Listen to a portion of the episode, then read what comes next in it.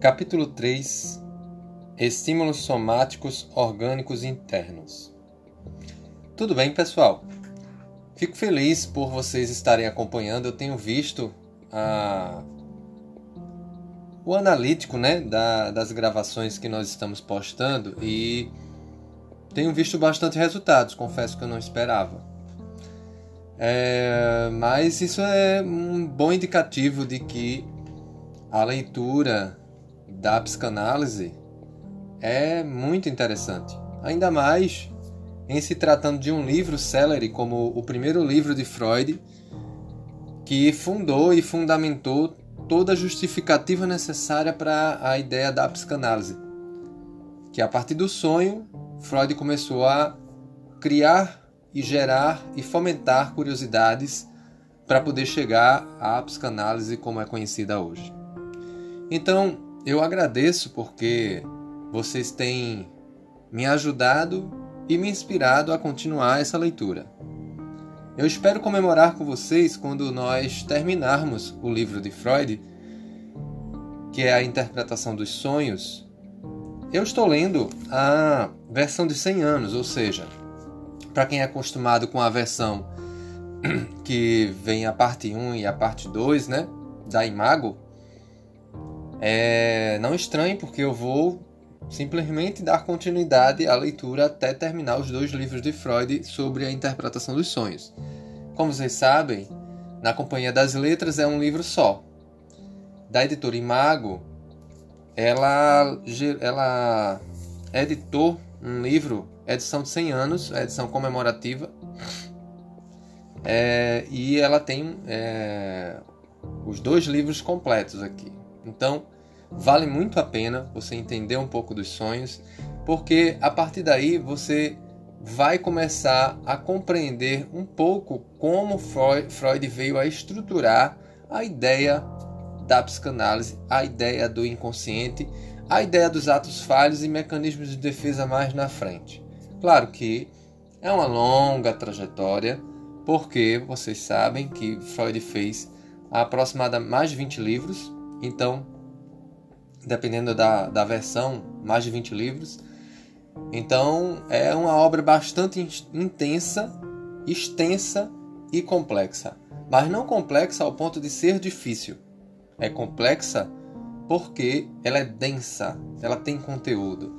Quantos não mergulharam na obra de Freud que hoje não criaram suas próprias psicologias a partir do raciocínio de Freud.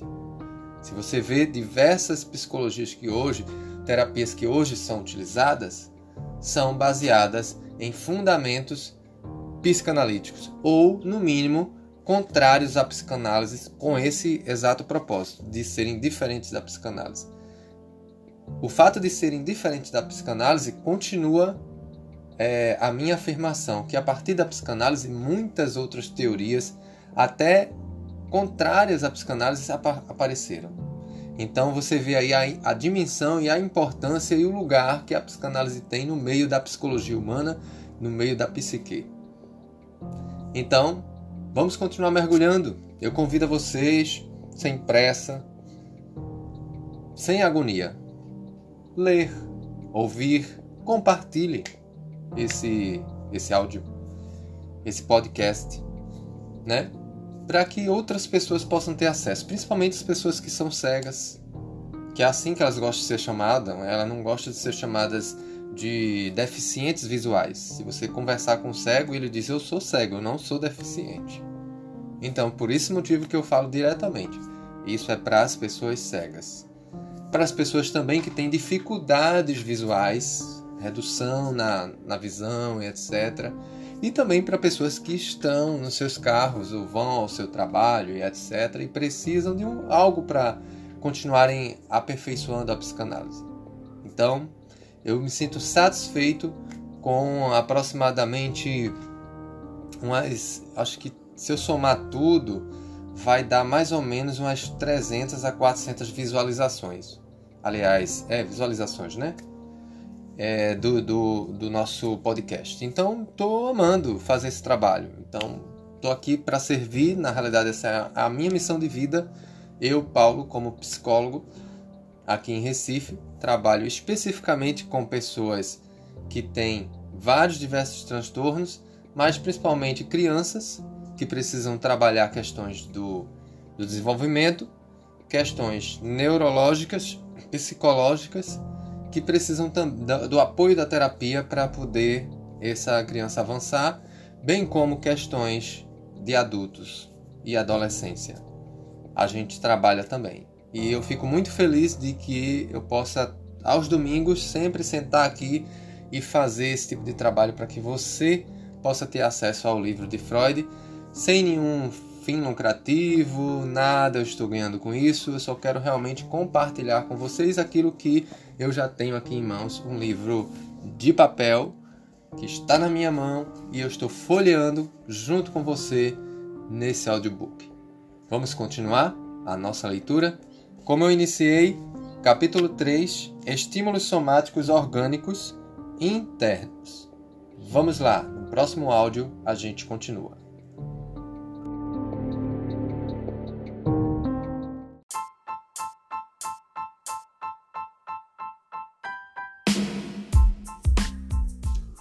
Prometido, capítulo 3 Estímulos somáticos orgânicos internos. Prossigamos na leitura.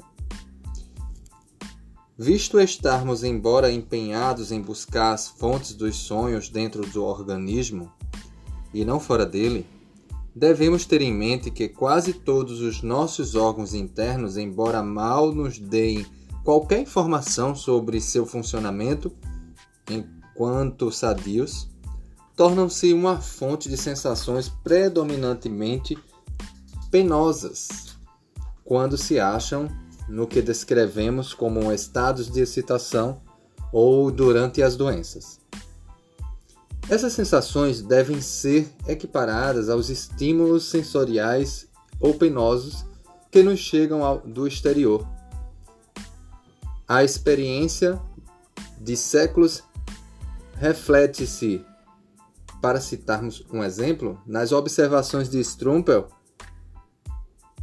sobre o assunto em 1877, página 107, quando ele diz: Durante o sono, a mente atinge uma consciência sensorial muito mais profunda e ampla dos eventos somáticos do que durante o estado de vigília.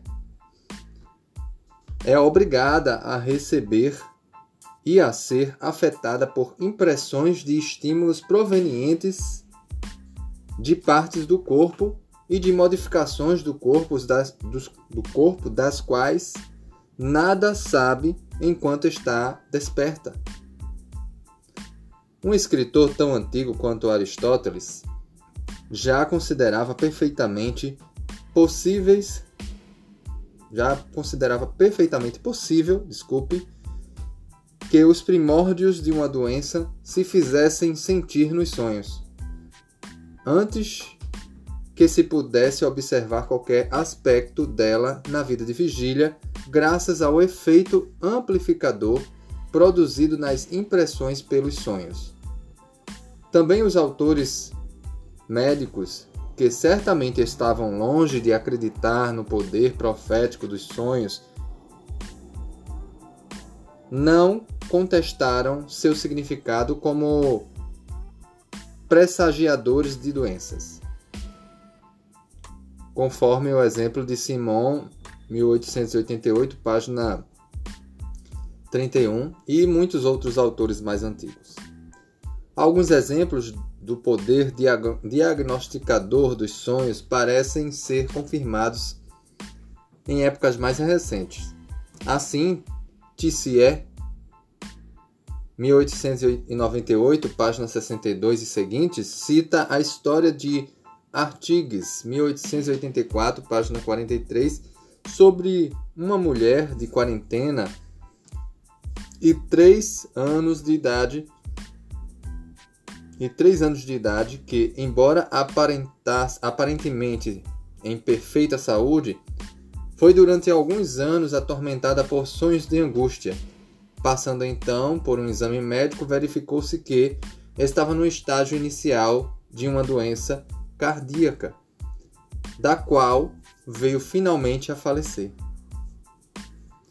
Os distúrbios pronunciados dos órgãos internos agem, obviamente, como instigadores de sonhos em inúmeros casos.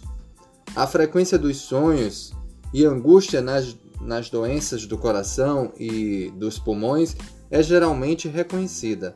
De fato, essa faceta da vida onírica é colocada em primeiro plano por tantas autoridades que me contento com uma mera referência à literatura de Hadstock, Spita, Maurice, Simon Tissier. Este último, Tissier, chega a ser de opinião que o órgão específico afetado dá um cunho característico ao conteúdo do sonho. Assim, os sonhos dos que sofrem de doenças cardíacas costumam ser curtos e têm um fim assustador no momento do despertar. Seu conteúdo quase sempre inclui uma situação que implica uma morte horrível. Os que sofrem de doenças pulmonares sonham com sufocação, grandes aglomerações e fugas e estão notadamente, notavelmente sujeitos ao conhecido pesadelo.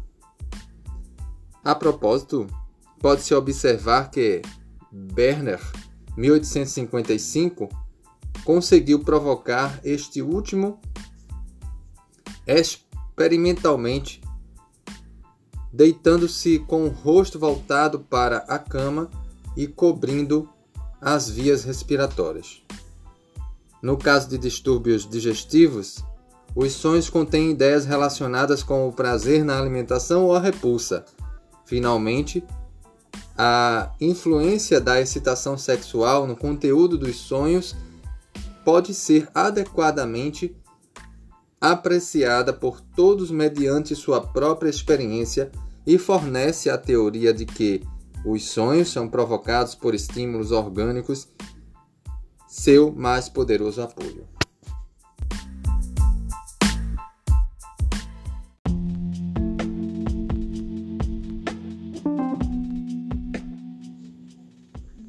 Além disso, ninguém que consulte a literatura sobre o assunto poderá deixar de notar que alguns autores, como Mauri e Weigand de 1983, foram levados ao estudo dos problemas oníricos pelo efeito de suas próprias doenças sobre o conteúdo dos sonhos.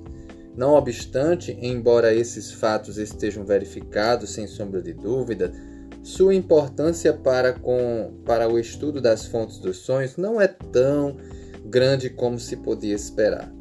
Os sonhos são fenômenos que ocorrem em pessoas sadias, talvez em todos, talvez todas as noites. E é óbvio que a doença orgânica não pode ser incluída entre as suas condições indispensáveis. E o que nos interessa não é a origem de certos sonhos especiais, mas a fonte que provoca os sonhos comuns das pessoas normais. Basta-nos apenas dar um passo à frente. Contudo, para encontrarmos uma fonte dos sonhos ou de sonhos mais copiosa do que qualquer outra que tenhamos considerado até agora. Uma fonte que, a rigor, parece nunca poder esgotar-se, por exemplo, se verificarmos que no interior do corpo, quando se acha enfermo, torna-se uma fonte de estímulos para os sonhos, e se admitirmos que, durante o sono, a mente, estando desviada do mundo exterior, pode dispensar maior atenção ao interior do corpo. Parecer-nos-á plausível supor que os órgãos internos não precisam estar doentes para provocar excitações que atinjam a mente adormecida. Excitações que, de algum modo, transformam-se em imagens oníricas. Enquanto despertos, estamos cônscios de uma sensibilidade geral difusa ou sinestesia, para mas apenas, mas apenas como uma qualidade vaga de nosso estado de espírito, para que essa sensação, de acordo com a opinião médica, todos os sistemas orgânicos contribuem com uma parcela. À noite, porém, parece que essa mesma sensação, ampliada numa poderosa influência e atuando através de seus vários componentes, torna-se a fonte mais vigorosa e, ao mesmo tempo, a mais comum para instigar imagens oníricas. Se for assim, ou se assim for, resta apenas investigar as leis, as leis segundo as quais os estímulos orgânicos se transformam em imagens oníricas.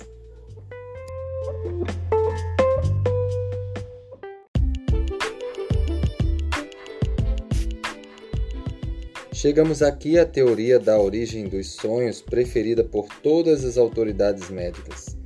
A obscuridade em que o centro do nosso ser, entre parênteses, o moi splanknik, como dizia Tissier, fica vedado a nosso conhecimento a obscuridade que cerca a origem dos sonhos, coincidem bem demais para não serem relacionados uma com a outra.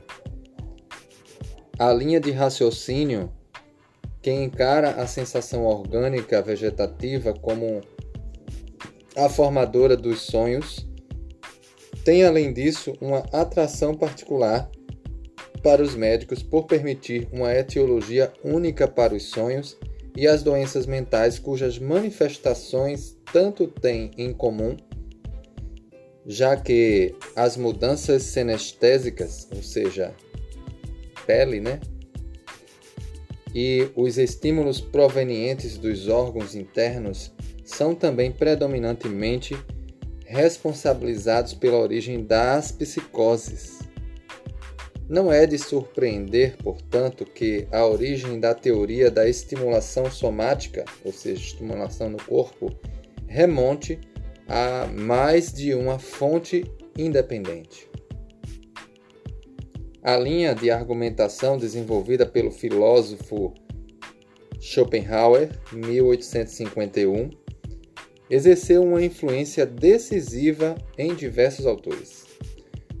Nossa imagem do universo, na opinião dele, é alcançada pelo fato de nosso intelecto tomar impressões que o atingem de fora e remodelá-las segundo as formas de tempo, espaço e causalidade. Durante o dia, os estímulos vindos do interior do organismo, do sistema nervoso simpático, exercem, no máximo, um efeito inconsciente sobre nosso estado de espírito.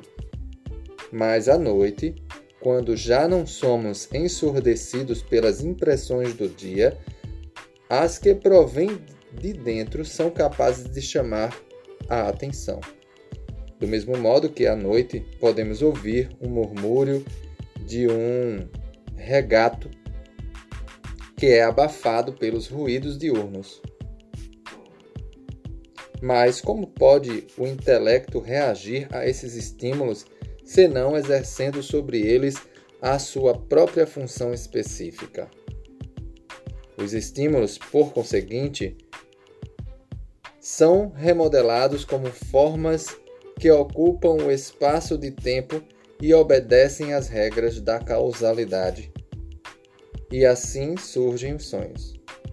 Skinner, 1861, e depois dele Volkelt, 1875, esforçaram-se em seguida por pesquisar com maior riqueza de detalhes a relação entre os estímulos somáticos e as imagens oníricas, mas adiarei meu exame dessas tentativas até chegarmos à seção que versa sobre as várias teorias acerca dos sonhos. Daí você percebe como Freud é sistemático. Ele não fala de tudo a não ser que seja no que chegue o tempo necessário para isso, né? Aqui vale minha observação. O psiquiatra Klaus, aliás, Kraus, numa investigação conduzida com notável consistência, atribui a origem dos sonhos e deliria de um lado e dos delírios de outro. ao mesmo fator, a saber, sensações organicamente determinadas. É quase impossível pensar que qualquer parte do organismo que não possa ser o ponto de partida de um sonho e ou de um delírio ou de um delírio. As sensações organicamente determinadas podem ser divididas em duas classes. 1. Um, as que consistem na disposição de ânimo geral, sem anestesia. 2. E as sensações específicas imanentes dos principais sistemas do organismo vegetativo. Dentre essas últimas, dentre essas últimas, devem-se atingir cinco grupos. No caso, o grupo A, sensações musculares, grupo B, respiratórias, grupo C, gástricas, grupo D, sexuais e grupo E, periféricas. Krauss supõe que o processo pelo qual as imagens oníricas surgem com base nos estímulos somáticos é o seguinte: a sensação desperta ou despertada evoca uma imagem cognata que conforme de conformidade, aliás, com alguma lei de associação. Combina-se com a imagem uma estrutura orgânica a qual, no entanto, a consciência reage anormalmente, pois não presta nenhuma aten atenção à sensação dirigindo-se toda ela para as imagens concomitantes, o que explica porque os verdadeiros fatos foram mal interpretados por tanto tempo. Krauss tem, termo, tem um termo especial para descrever esse processo: a transubstanciação das sensações em imagens oníricas.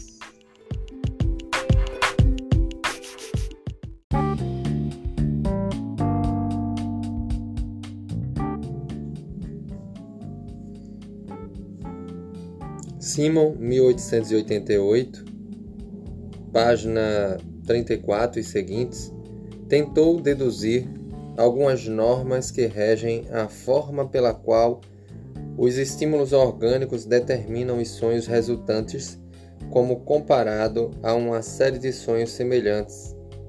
Afirma ele que, quando um aparelho orgânico que normalmente desempenha um papel na expressão de uma emoção é levado por alguma causa estranha durante o sonho. O estado de excitação que geralmente se produz pela emoção surge então um sonho que contém imagens adequadas à emoção em questão. Outra regra estipula que, se um sonho estiver em estado de atividade, excitação ou perturbação durante o sono, produzirá imagens relacionadas com o desempenho da função executada pelo órgão em questão. é, Morley Vold, 1896, dispôs-se a provar experimentalmente num setor específico o efeito sobre a produção dos sonhos que é afirmado pela teoria da estimulação somática. Seus experimentos consistiram em alterar a posição dos membros de uma pessoa adormecida e comparar os sonhos resultantes com as alterações efetuadas. Eis como enuncia seus resultados. Agora ele vai falar dos resultados. São seis pontos do resultado dele. De quem? De Lee, voo de 1896. Continuando. Resultado 1. A posição de um membro do, no sonho corresponde aproximadamente à sua posição na realidade. Assim, sonhamos com o membro numa posição estática quando ele se acha efetivamente imóvel. 2. Sonha, ao sonharmos com um membro em movimento, uma das posições pelas quais este passa no processo de realizar o movimento corresponde invariavelmente ou seja, sem variação, a sua posição real.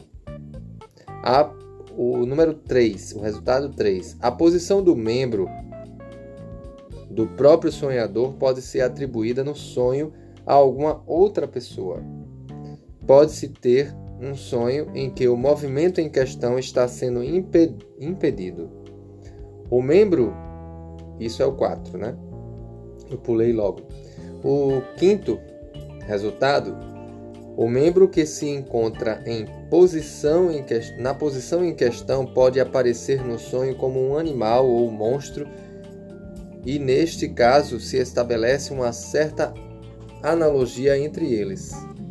6. A posição de um membro pode dar margem a um sonho, margem no sonho, a pensamentos que tenham alguma relação com o membro. Dessa forma, em se tratando dos dedos, sonhamos com números. Estou inclinado a concluir que esse tipo, agora é Freud, né? Estou inclinado a concluir que esse tipo de resultados, que nem mesmo a teoria da estimulação somática conseguiu eliminar inteiramente, a aparente ausência de determinação na escolha das imagens oníricas a serem produzidas.